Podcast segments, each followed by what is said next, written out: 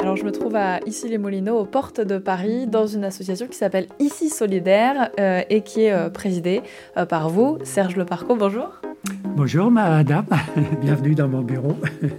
on est ici avec vous pour parler du bénévolat. J'avais envie d'en parler parce que c'est vrai qu'on en parle peut-être un petit peu plus quand arrive l'hiver, quand on parle des maraudes, etc. Le bénévolat, c'est pas que ça, mais on va y revenir. J'aimerais d'abord qu'on redéfinissent ensemble ce que c'est, ce que ça implique aujourd'hui en France d'être bénévole Alors pour commencer, à mon avis, il faut faire le... Euh, on peut donner quelques chiffres sur euh, qu'est-ce que c'est que le, le bénévolat en France aujourd'hui. Ça occupe 13 millions de bénévoles qui sont au sein d'associations et on peut ajouter à ce chiffre 5 millions de bénévoles qui sont en informel, c'est-à-dire euh, rendre service à quelqu'un ou à une entreprise. Donc si on additionne ces deux chiffres, euh, on a quand même en France aujourd'hui euh, plus de 18 millions de bénévoles. En ce qui concerne les associations, les chiffres sont variables selon les sources, mais on peut considérer qu'actuellement, il y a 1 500 000 associations qui sont actives en France actuellement. Alors, la question, en fait, c'est pourquoi faire du bénévolat? C'est une question qui est vieille comme le monde, mais il y a plusieurs, il y a plusieurs réponses à cette question. La première, c'est que le bénévole, il a envie de s'occuper. Il n'a pas envie de rester chez lui à ne rien faire, à lire le journal. Donc ça, c'est, à mon avis, c'est le premier critère, c'est pour s'occuper, pour faire quelque chose.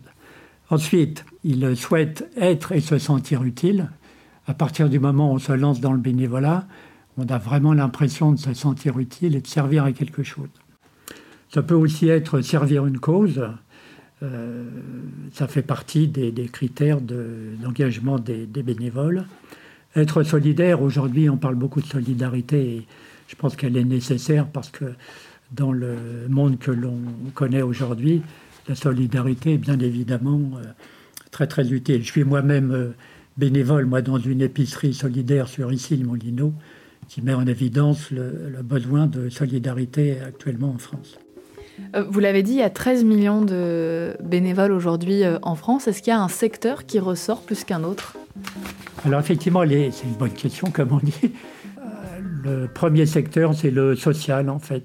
C'est ce qui, c'est ce qui emploie, qui utilise le, plus grand nombre de bénévoles actuellement en France. Ensuite, il y a tous les loisirs.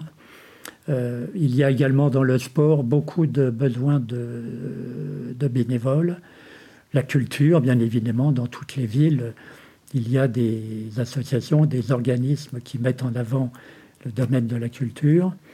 On a également, et c'est un, c'est un secteur euh, en pleine, en pleine expansion actuellement, protection de l'environnement.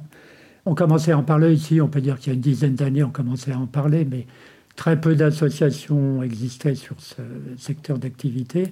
Et puis, eu égard à ce qui se se passe actuellement dans le monde, euh, il est évident que, et je répète, on en parle depuis une bonne dizaine d'années, mais euh, concrètement, euh, on n'est pas suffisamment actif pour que les effets se fassent sentir. et il est, il est, il est urgent d'accélérer un peu, sinon dans, dans 15-20 ans, nos enfants et nos petits-enfants vont commencer à, respirer plus difficilement. 80% euh, du fonctionnement euh, des associations fonctionnent avec des bénévoles. Sinon, les associations ne pourraient pas fonctionner. Le bénévolat, vous l'avez entendu, est, plus que jamais important en France et plus encore, le secteur dans lequel on va s'engager a donc de réels impacts, que ce soit au niveau social, sociétal ou environnemental. 13 millions de personnes sont donc bénévoles en France et si quelques-unes de ces personnes nous écoutent, eh bien n'hésitez pas, parlez-nous de vos actions via le formulaire contact sur rzn.fr pour qu'on puisse mettre vos initiatives positives en avant.